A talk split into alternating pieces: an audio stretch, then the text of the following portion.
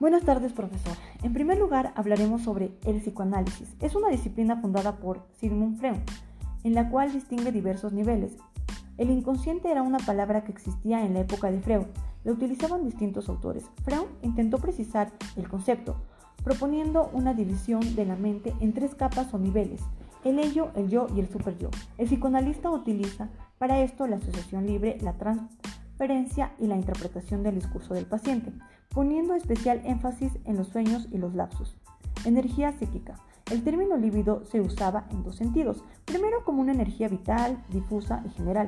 Segundo, desde una perspectiva semejante a la de Freud, como una energía psíquica más limitada que alimenta el trabajo de la personalidad y que llamó psique. Los sistemas de la personalidad, el yo, el aspecto consciente de la personalidad, es el centro de la conciencia, la parte de la psique, donde se percibe, piensa, siente y recuerda. Es la conciencia de nosotros mismos y se encarga de desempeñar las actitudes normales de la vida durante la vigilia. La percepción consciente del ambiente y nuestra reacción frente a él dependen en gran medida de dos actitudes mentales antagónicas. Extroversión es la actitud de la psique que se caracteriza por su orientación hacia el mundo exterior y la gente. Los extrovertidos son abiertos, sociables, asertivos y en el aspecto social y se orientan hacia otras personas y el mundo externo. Introversión es la actitud de la psique que se caracteriza por su orientación hacia los propios pensamientos y sentimientos. Los introvertidos son retraídos y con frecuencia tímidos y tienden a centrarse en sí mismos, en sus ideas y en sus sentimientos. El inconsciente personal es el depósito de materia que fue consciente pero ha sido olvidado o reprimido porque era trivial o perturbador. El inconsciente personal y el yo registran bastante movimiento de ida y vuelta. El inconsciente personal guarda toda clase de experiencias. Cabe decir que es como llenar un archivero. No se requiere todo esfuerzo mental para sacar algo, examinarlo un rato y después devolverlo a su lugar, donde permanecerá hasta la siguiente vez que lo necesitemos o que lo recordemos. El inconsciente colectivo. El género humano como especie también almacena las experiencias de la especie humana y la prehumana en, la en el inconsciente colectivo. Este legado va pasando de generación en generación. El inconsciente colectivo es un potente depósito que controla las experiencias ancestrales, por lo tanto, ligaba la personalidad de cada individuo con el pasado y no solo con la niñez, además de la historia de la especie. Alfred Adler, después de separarse de Freud en 1911, funda su modelo al que llamó psicología individual. La persona se esfuerza por alcanzar la superioridad o competencia personal. Desacuerdo con Freud. Estaba convencido de que la motivación humana no podía ser incluida bajo la categoría del placer o la sexualidad. Las personas se esfuerzan por alcanzar metas que eligieron, opuesto a lo que dice Freud, que era reducir la incomodidad por el aumento de tensiones biológicas como el sexo, el hambre y la fatiga. Complejo de inferioridad. La sensación de inferioridad estaba arraigada en efectos o en enfermedades de órganos físicos, percepción que tiene la persona de sus propias inferioridades físicas. El hombre busca compensar la sensación de la inferioridad a través de esfuerzos. Complejo de superioridad. El hombre busca el poder en el sentido físico y simbólico a fin de sobrevivir. El hombre quiere ser superior debido a sus sentimientos de sentirse inferior. El complejo de inferioridad y superioridad son inseparables. Karen Horley se opuso a la orientación de Freud. Prestó atención a la situación presente del paciente y a la exploración general de su vida. Tenía fe en la naturaleza cambiable del hombre. Se acercaría cada vez a mejores metas. Las cosas positivas del hombre podían resolver la neutrosidad, así la sociedad sería mejor y más sana cultura y sociedad. El hombre es influenciado por la cultura, normas, costumbres y roles. La ansiedad del hombre es producto de la sociedad industrializada. Un factor relevante de los neurosis creía que era la competencia individual y de grupos que establecía la sociedad. Complejo del self. Yo. Cada individuo a partir de su self real o actual puede alcanzar su máximo desarrollo y esto es universal. Para alcanzar la autorrealización, el hombre debe tener un ser idealizado, el que le sirve como modelo. Sin embargo, muchas veces se enfoca en lograr el ser ideal alejado del ser real. y esto le produce una lucha frustrada. Y es cuando las conductas neuróticas se hacen tangibles. A mayor distancia del self real, mayor conflicto interno. Y es cuando la conducta neurótica aparece como un último intento de solución. En conclusión, el psicoanálisis es una de las principales ramas o escuelas de la psicología. Ha tenido repercusiones muy importantes en la forma en la que esta ciencia trabaja en sus principios y en su aplicación, sobre todo en la aplicación clínica a través de los psicólogos. En segundo lugar, hablaremos sobre la psicología gestalt. Para nosotros es muy importante saber que ella de ella, ya que en sus inicios implicó una revolución de las ciencias psicológicas, al poner en evidencia fenómenos a los que nunca antes se les consideró importantes. incluso esta fue favorable porque gracias a ella se realizaron investigaciones en el campo de la percepción, como no lo había hecho ninguna escuela psicológica. Gestalt proviene del alemán y fue introducido por primera vez por Christian Bohm. Además, no tenía una traducción única, aunque se le entendía generalmente como forma. Sin embargo, también podía traducirse como figura, configuración e incluso estructura o creación. La psicología Gestalt llegó al oeste de Estados Unidos en la década de 1930, convirtiéndose en una influencia importante en el desarrollo de la psicología en, ese país. Inicialmente los máximos exponentes de la psicología de la Gestalt fueron los siguientes: Max Weber-Tamer, Kurt Wolfgang estaban interesados en la percepción. Ellos se interesaron por estudiar el aprendizaje, solución de problemas y cognición. Pero dentro de la psicología de Gestalt, dichos temas fueron tratados como fenómenos totales. Max Wertheimer y los inicios de la psicología de Gestalt. ¿Por qué parece que estos objetivos se mueven? ¿De dónde proviene el movimiento? Como ejemplo uno tenemos estroboscopio. Se usaban en dibujos animados, ya que si las figuras están en una velocidad sobre un disco, al usar el estroboscopio, este tenía movimientos y así crean la ilusión de que tenían vida propia. Kurt Kofka investigó la aplicación de los principios de la psicología gestal al problema de cómo los niños en su temprana infancia organizan un mundo nuevo e incomprensible para ellos. Su obra cumbre fue Principles of Gestalt Psychology en 1935, con el cual contribuyó profundamente al estudio de la percepción, la memoria y el aprendizaje. Golf Kohler en 1921 fue jefe del Instituto de Psicología y profesor de Psicología de la Universidad de Berlín y publicó Gestalt Psychology en 1929. Debido a sus críticas al gobierno de Adolf Hitler, Kohler se vio obligado a emigrar a los Estados Unidos en 1935, donde laboró hasta su muerte en Pensilvania. Principios de percepción de Gestalt. Ejemplos tenemos semejanza. Bueno, estos elementos iguales y similares fueron grupos o unidades. Proximidad. Los elementos que están próximos o cercanos tienden a ser agrupados. Cierre. Eh, nuestra mente añade los elementos faltantes para completar una figura. Por ejemplo, vemos que una imagen de un triángulo que le falta cerrar pero nuestra mente ya sabe que es un triángulo, solo le falta una línea para completarlo. Simetría. Las imágenes simétricas son percibidas como iguales, como un solo elemento en la distancia. Ejemplo, tenemos un cáliz de la forma que tiene al mirar hacia los lados, podemos observar dos rostros de perfil. Continuidad. La mente continúa un patrón, aún después de que el mismo desaparezca comunidad.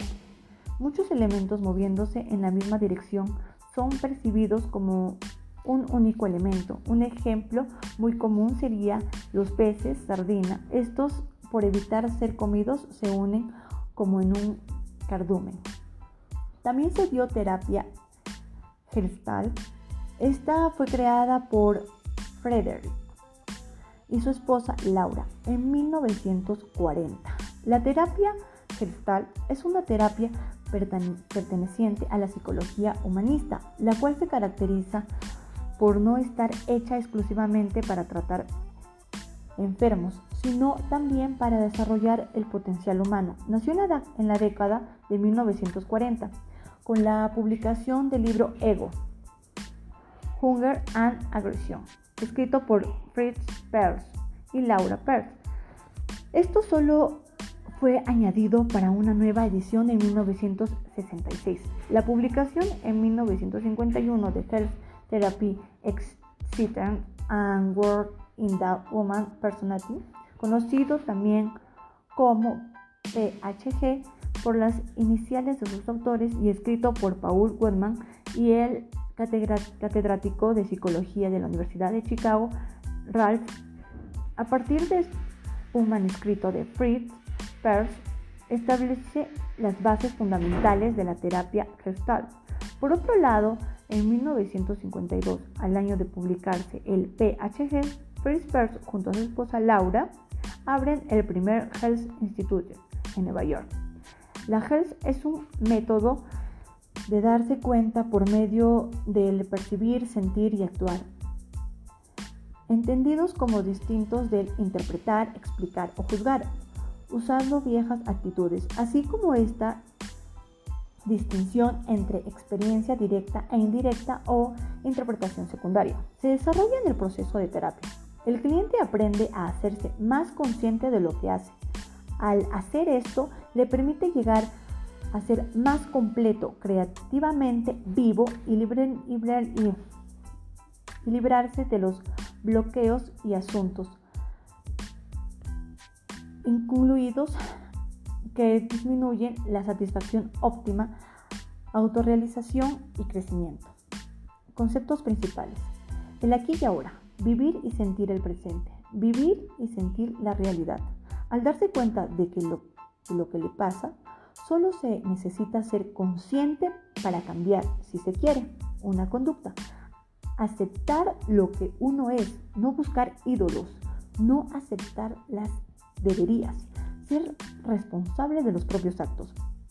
Enfatizar el cómo o en el para qué más que en el por qué.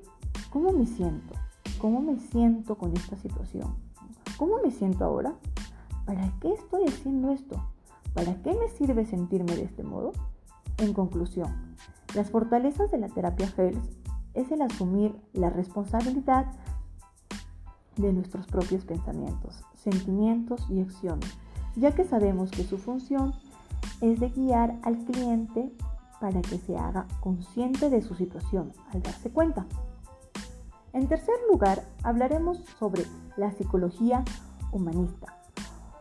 Hoy, el término humanismo se utiliza comúnmente para indicar toda tendencia de pensamiento que afirme la centralidad, el valor, la dignidad del ser humano, o que, no o que muestre una preocupación o interés primario por la vida y la posición del ser humano en el mundo.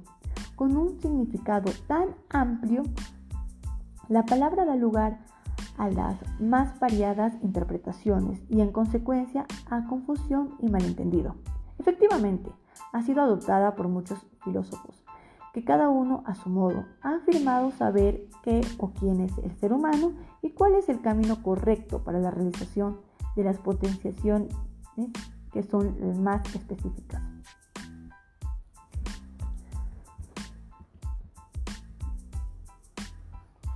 para la realización de las potencialidades, que les son más específicas. Vale decir que toda filosofía que se ha declarado humanista ha propuesto una concepción de naturaleza o esencia humana y de la que ha derivado una serie de consecuencias en el campo práctico, preocupándose por indicar lo que los seres humanos deben hacer para así manifestar acabadamente su humanidad. El humanismo asume que la psicología no es únicamente para los que tienen conflictos o están enfermos, sino también para toda persona normal que busca desarrollarse cada día más El humanismo se considera que el ser humano es una totalidad cuyas partes están integradas y organizadas, totalmente en lo cual opera una fuerza innata hacia el desarrollo de sus potencialidades. Algunos de estos representantes de esta escuela son Abraham Maslow y Carl Rogers.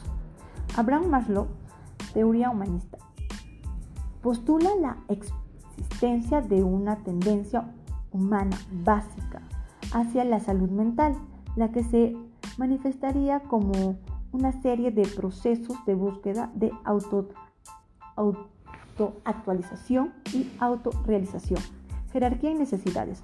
Conforme se, se satisfacen las necesidades más básicas, los seres humanos desarrollan necesidades y deseos más elevados. Maslow propone una teoría del crecimiento y desarrollo partiendo del hombre sano, en el cual el concepto clave para la motivación es el de necesidad. Cada individuo tiene unas necesidades jerárquicas que deben quedar satisfechas. La teoría de la autorrealización de Maslow se sitúa dentro del holismo, totalidad, y la psicología humanista y parte de la idea de que el hombre es un todo integrado y organizado, sin partes diferenciadas. Los psicólogos humanistas postulan que todas las personas tienen un intenso deseo de realizar completamente su potencial para alcanzar un nivel de autorrealización. La gente vive experiencia cumbre, momentos sublimes en la vida en los que el individuo está en armonía consigo mismo y con su entorno. Carl Rogers, teoría humanista. Rogers considera a las personas como básicamente buenas o saludables, o por lo menos no malas ni enfermas. Se interpuso en cómo las personas encuentran formas para desarrollar su potencial, para tener vidas saludables y creativas. Un punto importante en la formación de la personalidad fue cómo la gente percibe e interpreta sus experiencias de vida. Tendencia a la autorrealización significa que el organismo se esforzará por realizar y mantener o establecer niveles óptimos de funcionamiento integrado. Según Rogers, estamos motivados por una tendencia innata a realizar, a mantener y mejorar en sí mismo. El desarrollo del sí mismo durante la niñez. El autoconcepto también es la imagen de lo que somos, de lo que deberíamos ser y de lo que nos gustaría ser. Consideración positiva. Abarca la aceptación, el amor y la aprobación por parte de otros, sobre todo de la madre durante la infancia. Para que el pequeño, el hecho de que los padres desaprueben su conducta equivale a un rechazo de sí mismo recién desarrollado. Si eso ocurre con frecuencia, dejará de buscar la realización y el desarrollo. Consideración positiva incondicional. Amor que la madre prodiga a su hijo de forma espontánea y plena, sin que esté condicionado a la actuación del niño o dependa de ella. Consideración positiva por sí mismo. Esto es en el cual nos brindamos aceptación y aprobación a nosotros mismos. Consideración positiva condicional. Los padres no siempre reaccionan con una consideración positiva frente a todo lo que haga el niño. Algunas cosas les molesta, atemorizan o aburren.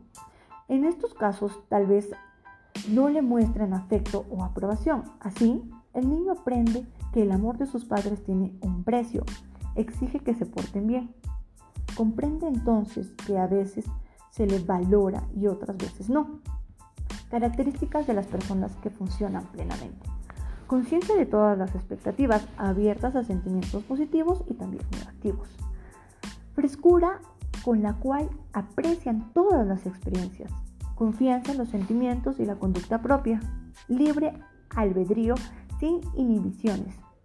Creatividad y espontaneidad necesidad permanente de crecer, de esforzarse por alcanzar el máximo del potencial propio. En conclusión, el humanismo rompe con la coraza que envuelve el hombre, formada por su inexistencia de la vida, generando un proceso de crecimiento interno y por lo tanto un renacer de su ser, de su mismo, en donde su existencia lo va creando a partir de su esencia que lo hace ser humano. Roger cree que el individuo percibe el mundo que le rodea de un modo singular y único. Estas percepciones constituyen su realidad o mundo privado. En este sentido, la conducta de la manifestación de una persona no responde a la realidad, responde a su propia experiencia y a su interpretación subjetiva de la realidad externa, es decir, la única realidad que cuenta para que la persona es la suya propia. Por lo tanto, si el psicólogo quiere explicar la conducta, deberá tratar de comprender los fenómenos de la existencia subjetiva, retomar las necesidades de los individuos como base de las decisiones educativas, fomentar el incremento de las opiniones del individuo, conceder al conocimiento personal tanto valor, tanto al conocimiento público. Tiende en cuenta que el desarrollo de cada individuo no debe fomentarse si ello va en contra el desarrollo de otro individuo. Considera que todos los elementos contribuyentes de un programa educativo deben concluir a crear deben contribuir a crear un sentido de la relevancia, valor y merecimiento en cada persona implicada. Por último, desarrollaremos el tema de lo que significa la psicología cognitiva y la terapia cognitiva, toda vez que al hablar de psicología cognitiva estamos hablando del estudio de los procesos mentales, es decir, de todo lo que sucede en nuestro cerebro. Y al hablar de la terapia cognitiva estamos hablando de la ayuda que va a ejercer los psicólogos o el terapeuta a fin de desarrollar herramientas para enfrentar las diversas situaciones en las que nos vamos a encontrar a fin de desarrollar efectivamente nuestros, nuestra percepción, reacción ante los sucesos que nos conlleven día a día. Historia. Surge como reacción al conductismo en los 50 y 60. Quiso ver dentro de la caja negra. La psicología cognitiva hace uso de procesos mentales para explicar la conducta acepta el método científico y rechaza la introspección. Plantea la existencia de estados mentales internos, que son las creencias, los deseos y motivaciones. Psicología cognitiva. Se puede definir como una rama de la psicología que se encarga de estudiar nuestros procesos mentales y cognitivos, es decir, esta disciplina aborda todo lo que sucede en nuestro cerebro. La psicología, la psicología cognitiva persigue comprender nuestros procesos mentales y explicar cómo intervienen en nuestro comportamiento y conducta. Aunque la psicología cognitiva es relativamente joven, rápidamente se ha popularizado y convertido en una de las ramas de la psicología más utilizadas de la actualidad. En este artículo respondemos a todas las preguntas y te contamos todo lo que necesitas saber sobre la psicología cognitiva. Terapia cognitiva. Para la TC, la, psicopatía tiene relación con el pensamiento disfuncional e inadecuado. La manera en la que la gente sigue y se comporta está influenciada por la forma en la que ven y dan significado a sus experiencias vividas. Modificando el pensamiento disfuncional mejora los síntomas y modificación, las creencias que sostienen el pensamiento disfuncional permite una mejoría más perdurable en el tiempo. La TC considera a la conducta, los pensamientos y los sentimientos de un mismo nivel. No es una situación por sí misma la que determina lo que una persona siente, sino más bien la forma en la que ella interpreta la situación. Modelo TC. Una forma de psicoterapia que considera el pensamiento disfuncional o inútil como el centro de la psicopatología, forma en que ve y asigna significado al mundo. Como objetivo es cambiar el estilo de presentación del mundo del paciente a través de tareas que el terapeuta propone. Énfasis. Analiza terapéutica y la colaboración y participación activa del paciente en el proceso. ¿Por qué el TC? Resolución de problemas en los desafíos de la vida, cambios significativos evidentes en un periodo razonable. Es versátil porque se acopla al paciente. Base empírica extensa que apoya su eficacia. Práctica de tareas fuera de la decisión que le ayuda a superar sus molestias. Aplicación de nuevas estrategias para enfrentar sus problemas. Relación terapéutica de calidez, empatía y respeto. Metas de la TC. La relación del paciente entre pensamientos, conducta y emoción. Mejorar y adquirir técnicas y herramientas para identificar, evaluar y modificar pensamientos y creencias inútiles. Aumento de su bienestar. Características. Brevedad, actividad estratégica, centrado en el presente, en el problema y en solución, carácter preventivo de futuros trastornos, estilo de cooperación entre paciente y terapeuta, la importancia de las tareas de autoayuda a realizarse entre sesiones y. Ámbitos de aplicación. Acción, adicciones, esquizofrenia, depresión, trastorno bipolar, desórdenes de ansiedad generada o fobias, TCPT, desórdenes alimenticios, insomnio, trastornos de personalidad, ira y agresión, estrés general, conductas criminales. Un ejemplo sobre la psicología cognitiva y terapia cognitiva, pondremos como ejemplo la reacción de un niño, un adolescente, un adulto y un adulto mayor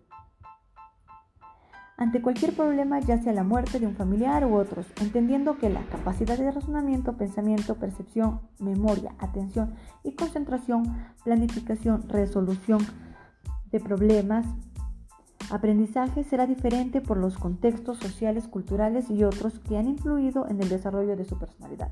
En el ejemplo dado pudimos inferir que la reacción de los seres humanos es diferente debido a la vivencia cotidiana que ellos han desarrollado, ya sea por el tiempo de experiencia o la situación en la que le toca enfrentar dichos. Como conclusión, se infiere que la terapia cognitiva es una terapia psíquica.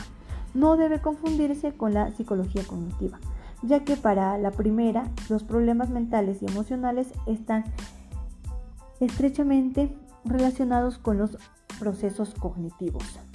En la terapia cognitiva es que las personas asumen y enfrentan las situaciones por las interpretaciones que realizan de los sucesos y no por estos en sí mismos. Durante el proceso terapéutico se busca que la persona paciente flexibilice la adscripción de significados y encuentre en ella misma interpretaciones más funcionales y adaptativas.